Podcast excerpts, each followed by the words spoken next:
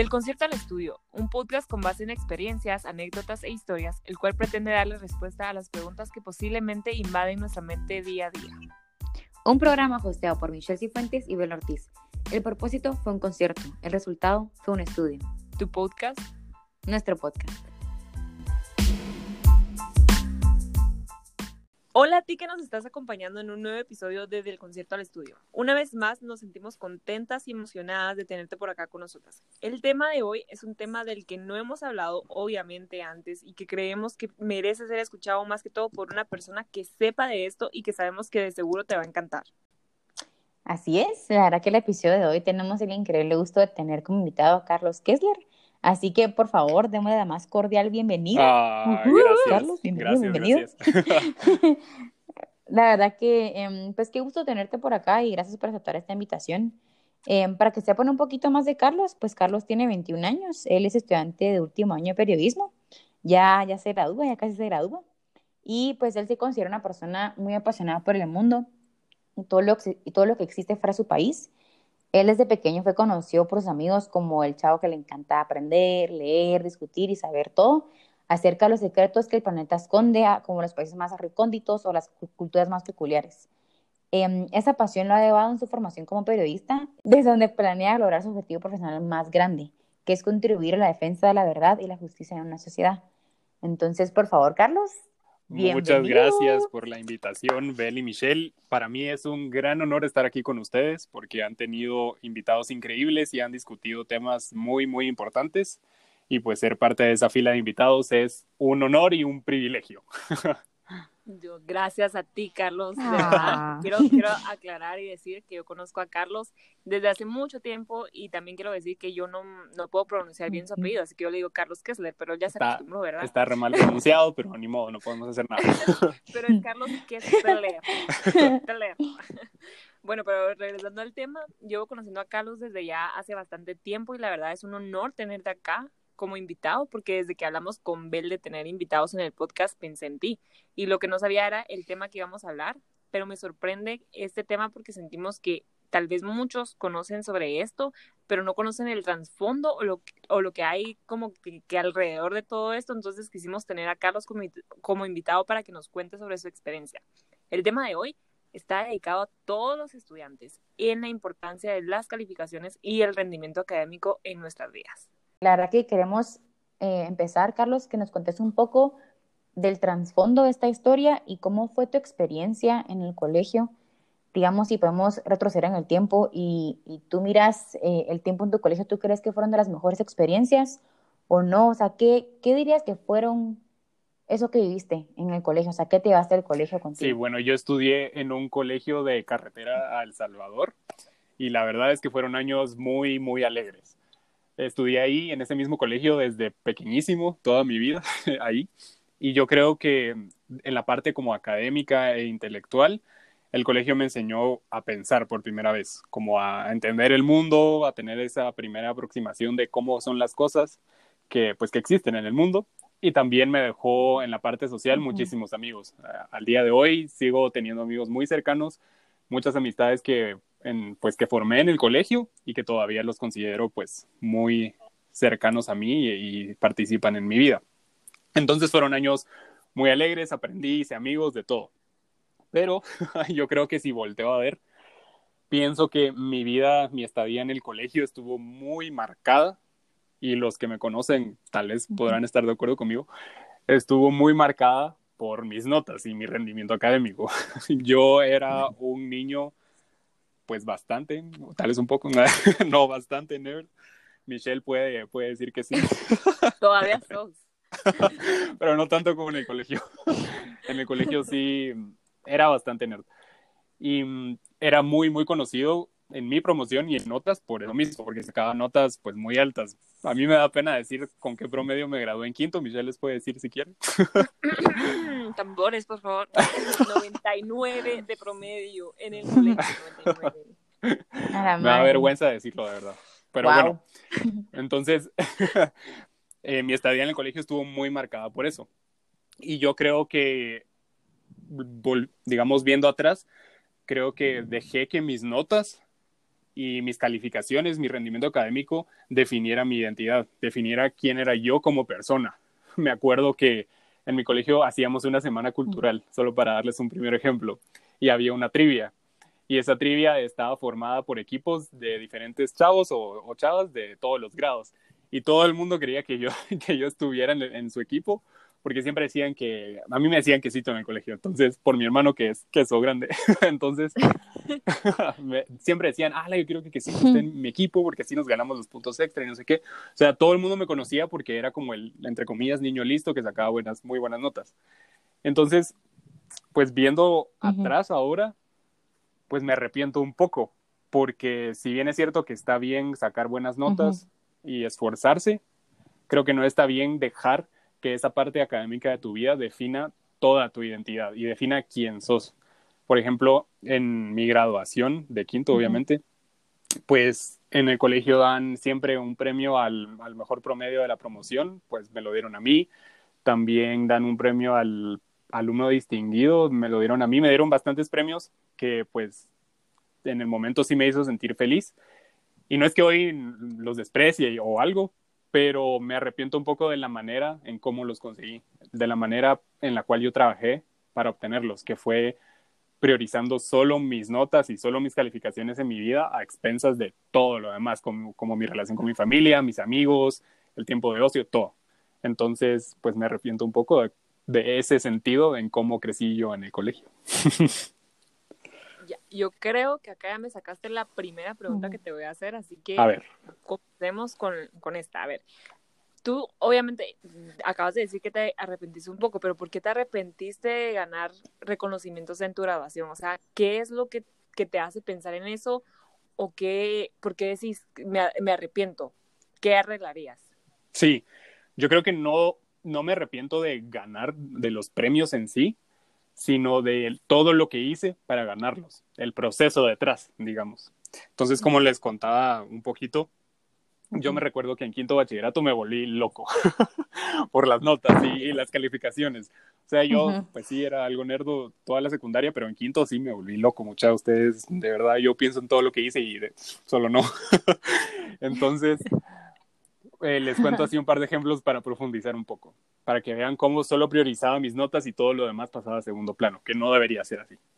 Me acuerdo que, que en cuarto y quinto nos íbamos, o el colegio nos daba la oportunidad, la oportunidad de irnos a jornadas médicas para servir de traductores en comunidades alejadas de Guate, pues para ayudar al personal médico, para que pues todos los que estuvieran ahí se entendieran en el, en el mismo idioma y que todo fuera más fácil.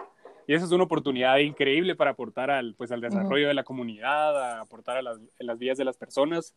Y yo decidí no ir porque era una semana, era un viaje de una semana. Y obviamente no íbamos al colegio. Y eso representaba que, pues, que me tenía que poner al día después o que, no sé, me posponían un examen. Y para mí eso era como inconcebible. Yo no podía, ajá, yo no podía faltar a las clases porque ya sentía que me, que me iba a ir re mal en todo. Entonces decidí no ir a esas jornadas médicas porque pensé que iba a afectar mi rendimiento académico, así de tonto. Entonces, ese es un ejemplo de cómo yo priorizaba las cosas en mi vida. Otro les cuento. Es sobre los exámenes bimestrales en mi colegio, que en mi colegio las unidades eran bimestres y al final de cada una teníamos una semana de exámenes. Entonces yo me acuerdo que en una de esas un amigo cercano a mí decidió celebrar su cumpleaños el sábado anterior a la semana de exámenes. Y yo me pasaba ese fin de semana estudiando todo el bendito día. Claro, de verdad, ni siquiera salía a mi cuarto solo a comer y me regresaba a estudiar todo el día viendo libros. Y era el cumpleaños de quinto bachillerato de mi amigo que era cercano y todo el mundo iba a ir y yo no fui tampoco. Pueden creer que no fui al cumpleaños de mi amigo. Y mm, y así preferí estar estudiando porque yo pensaba que me iba a ir mejor y decidí sacrificar el cumpleaños de mi amigo que en quinto bachillerato es todavía más importante pasar tiempo pues con tus amigos porque es el último año que los vas a ver. Y así, ¿verdad? Entonces, entonces yo no veía eso, yo no veía que uno puede ordenar sus prioridades y sí, uno puede seguir siendo buen estudiante, claro que sí, pero no necesariamente le tiene que quitar o eliminar toda la importancia a las demás áreas de su vida. Entonces, hoy, por ejemplo, con, con eso del cumpleaños de mi amigo, podría haber, haberme organizado mejor y estudiar otro día, no sé, e ir de todos modos al cumpleaños de mi amigo, pero era, era algo que yo no, yo no hacía y mucho menos veía que se podía hacer. Y digamos, ¿en, en qué punto o, o cuándo te diste cuenta que al final las notas, por más importantes que eran, porque igual siguen siendo importantes, no eran tan importantes como tú creías? Sí, eso creo que, que me lo dio la U, más por la carrera que estudié, que es periodismo. En periodismo yo aprendí a, digamos, salir de mi burbuja y hablar y estar con la gente que de verdad sufre situaciones trágicas y que cuando tiene lo más importante en la vida, que son las personas, las relaciones pues personales para mí, lo agradece un montón, como que tiene muy muy claro que eso es lo más importante y que lo demás, aunque sea difícil, pasa a segundo plano. Entonces yo al tener contacto con esas personas y ver cómo ellos valoran lo más importante, yo me di cuenta, a la gran, yo no lo he valorado y eso que tengo un montón de privilegios y ventajas en un país como Guatemala. Entonces, un día, así un día cualquiera, me puse a pensar, a la gran, yo sí he tenido varias oportunidades de convivir con mis amigos, de aportar a mi comunidad, de estar con mi familia y no las he aprovechado por estar estudiando. no las he aprovechado por, por trabajar por mi disque alto promedio, que al final ni siquiera es como tan, tan necesario. No, o sea, no es obligación sacar 99. no hace la diferencia para mí 99, 98. ¿Me entienden? Entonces fue pura reflexión de un día me puse a pensar de todo lo que me había perdido por estar estudiando. Entonces fue cabal ese día que me di cuenta que no fue el cumpleaños de mi amigo, no fui a las jornadas médicas. Incluso en quinto bachillerato, les cuento, esto es secreto, yo le gustaba a una chava y nunca me di cuenta que le gustaba porque mi cabeza era siempre en los libros y era una, una muy buena chava, ¿verdad? Pero hoy ya no importa, pero me entienden, yo no veía esas cosas. claro, claro. Entonces, pensando así, y así me di cuenta y también rodeándome de personas que tienen muy claro qué es lo más importante en sus vidas escuchándolas más. Y yo creo que han sido mis papás principalmente. Ellos en el colegio, especialmente mi papá, siempre me decía que hay que dosificar el esfuerzo, que uno no, no le podía poner como todo el empeño de la vida solo a algo, que en mi caso eran las notas, sino que había como que separar y priorizar qué era lo más importante. Entonces fue como siguiéndolos escuchando y, y reflexionando. Entonces, es así como, bueno, básicamente lo que te dijo tu papá era que tenías que ordenar tus prioridades y también tener un balance en la vida, ¿verdad? O sea, no irte al extremo con todas las cosas. Entonces, ¿tú cómo crees que podemos encontrar el balance para no caer en la mediocridad en la vida académica, digamos? Sí, eso es muy importante porque muchas personas cuando escuchan a alguien decir las notas no son tan importantes o no deberían ser lo más importante, aprovechan y dicen, ah, entonces no estudiemos, vayamos a chupar todo el día y, no, y perdamos. Cabal. Ajá, cabal, así como tú estudiaste, yo tampoco, eh, no. Sino hay que, también hay que, ajá, hay que agarrar esa responsabilidad académica. Pero yo creo que el balance se encuentra cuando uno después de darse cuenta de que lo más importante son las personas con las que se rodea uno, a partir de ahí ordena. Y entonces cuando uno ordena, se da cuenta de que la vida académica y las notas, ya sea en el colegio, la universidad, donde sea, son importantes, pero solo tienen, uno solo tiene que trabajar para dar su mayor esfuerzo. Uno no solo tiene que pensar en un número, en un promedio, en, digamos, como en una calificación concreta de solo sacar cienes, sino que la filosofía y la idea debería ser, yo siempre voy a dar mi mayor esfuerzo, yo siempre voy a cuidar los detalles de mis tareas, yo siempre voy a hacer todo lo que me pidan, yo siempre voy a, pues, no sé, investigar bien, a, estudiar con tiempo y así, y esforzarme. Otro tema es si me fue bien o mal, pero que no quede en la conciencia de uno de que pude haber hecho más, sino que el balance se encuentra dándote cuenta de que hay cosas más importantes que las notas, pero que las notas requieren tu mayor esfuerzo. Y así, digamos, como que cambia el enfoque. Ya no te enfocas solo en un número, en una nota, sino que las notas solo piden de ti tu mayor esfuerzo. Y cuando uno da su mayor esfuerzo, el 90%, 99% de las ocasiones, los resultados son buenos. Porque hay veces que la gente dice, ah, yo no quiero gente que solo se esfuerce, yo quiero gente con resultados. Y pues sí, hay que alcanzar resultados, obviamente, pero eso viene casi siempre cuando uno se esfuerza. Entonces, si uno tiene esa mentalidad, siempre va a alcanzar un buen resultado, pero no se va a andar matando por el resultado de entrada. De acuerdo, 100%. Yo también, o sea, la verdad que creo que siempre había pensado esto, pero ahorita que lo pusiste en palabras creo que más concretas, hace más sentido, porque es, es, lo que tú decís que al final, ok, un número no, te, o un número no puede definir tu inteligencia, eh, pero, o sea, define todo el empeño y el esfuerzo que quisiste dedicarle, digamos, a esa nota. Entonces, eso, eso creo que es súper importante recalcarlo, y, más que todo con las prioridades. Eh, yo me recuerdo que alguien me dio este consejo que es muy clave y que creo que puede ir en contexto con esto, que al final no es que no tengamos tiempo, lo que pasa es que no tenemos nuestras prioridades claras. Entonces, cuando no tenemos nuestras prioridades claras, entonces no tendremos el tiempo para entregarle, a, o sea, no vamos a encontrar el tiempo, pero cuando encontremos el tiempo, entonces vamos a entender en qué orden van nuestras cosas. Sí. Eh, y, y me digamos, gustó eso, me gustó eso que dijiste de que un número no define tu inteligencia. Y yo creo uh -huh. eso por dos razones. La primera es porque pienso que el sistema de evaluación que tenemos en, en Guatemala y en muchas partes del mundo no es como del todo perfecto. No mide uh -huh. tanto tu aprendizaje porque uno se puede poner nervioso en un examen, uno puede dormir Total. mal la noche anterior, uno puede, uh -huh. no sé, estar enfermo, tener sueño, cualquier cosa. Y eso al final afecta a tu nota y eso no significa que uno sea tonto o que no haya aprendido nada. Simplemente fue una Total. circunstancia externa que afectó uh -huh. a cómo hiciste la evaluación. Esa por un lado. Y por otro, que la inteligencia no solo es como esa inteligencia académica, por decirlo así, del colegio, sino claro. que la inteligencia tiene muchísimas variantes. Hay inteligencia emocional, interpersonal, intrapersonal, musical, de números, Total. hay de todo. Entonces, limitar esa, esa idea de que la inteligencia solo depende de qué tan bien te van las notas está pésimo. Y eso era algo que, que, yo creí alguna vez en mi vida, pero ya no.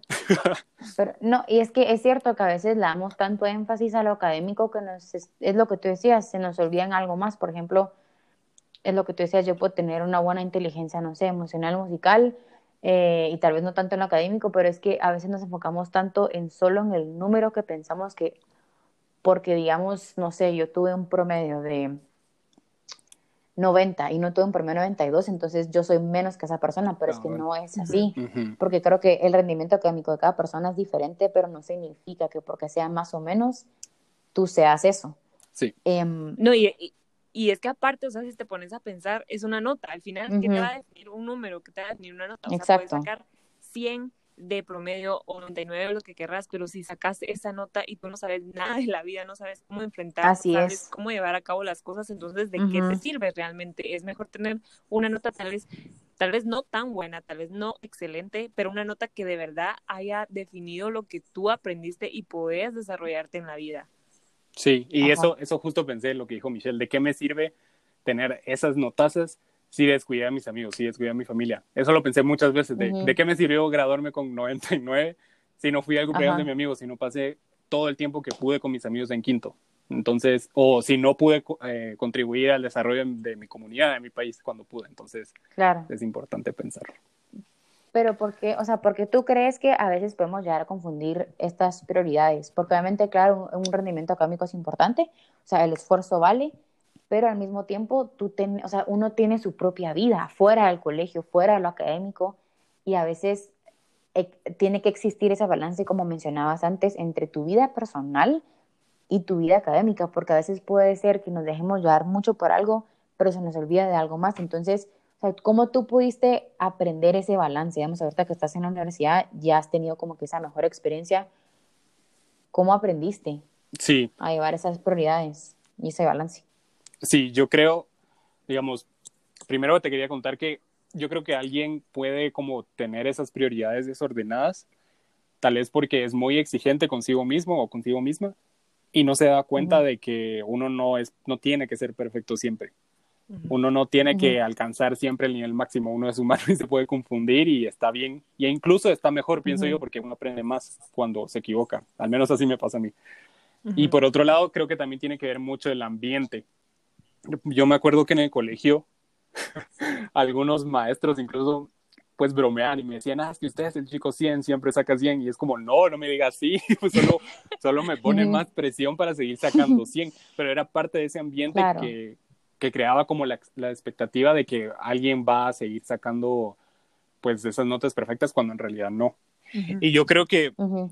ya sabiendo eso, yo creo que pude ordenar mis prioridades rodeándome y escuchando y estando más con gente que me diera esos mensajes positivos y esa retroalimentación positiva de que las notas no son todo. Y también, muy importante, rodearte de gente que sabe balancearlo, o sea, que lo balancea, que efectivamente vive ese balance entre la vida académica y la vida personal o cualquier otra área de la vida.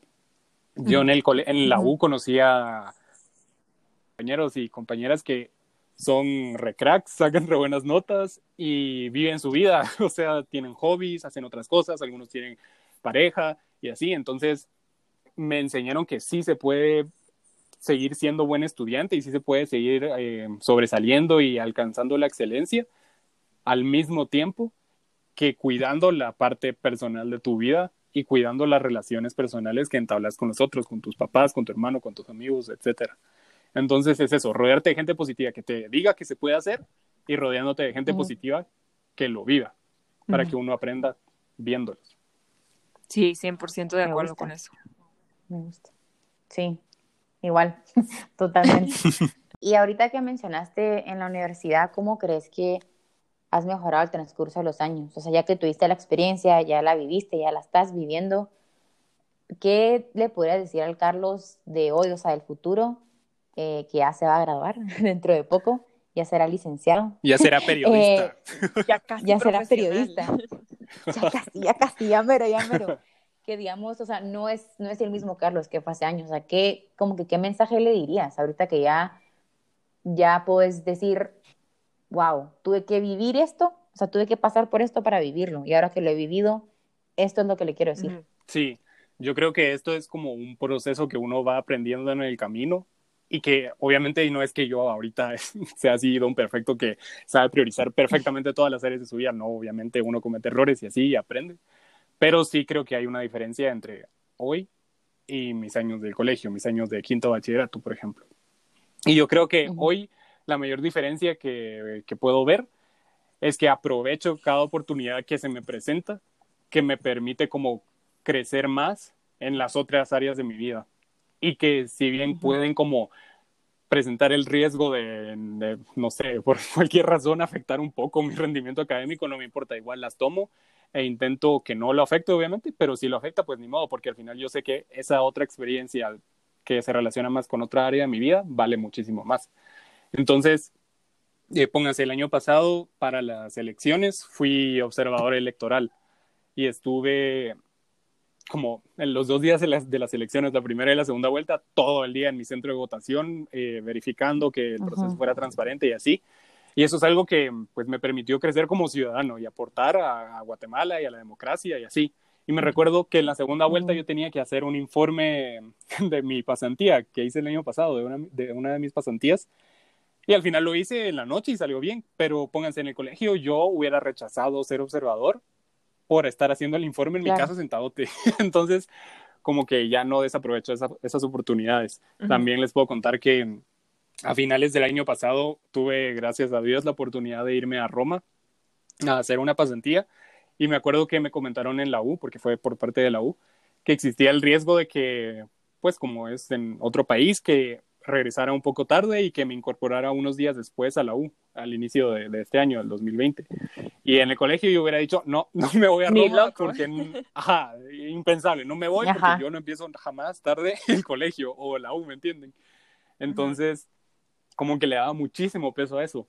Y ahora, pues no me importó, igual me fui porque obviamente yo creo que todo el mundo sabe que una experiencia en Roma, viviendo solo allá, vale muchísimo más que empezar, no sé, la U temprano la U. Ajá. eso es algo que yo no veía antes, que ahora, gracias a Dios, sí. Entonces, pues me pude ir a Roma el año pasado, estuve tres meses allá como pasante en otra, en, en una agencia de noticias y fue increíble. Conocí Roma, y aprendí a vivir pues solo relativamente, a ser más independiente. Hice un montón de amigos internacionales que les sigo hablando todos los días, entonces todas esas ganancias pues valen muchísimo más. Sí, entonces esa es como la recomendación, que aprovechen todo lo que se les venga. Ahora, un mensaje central acá de Carlos para la persona que está escuchando. ¿Cuál sería tu mensaje central? Me leíste la mente.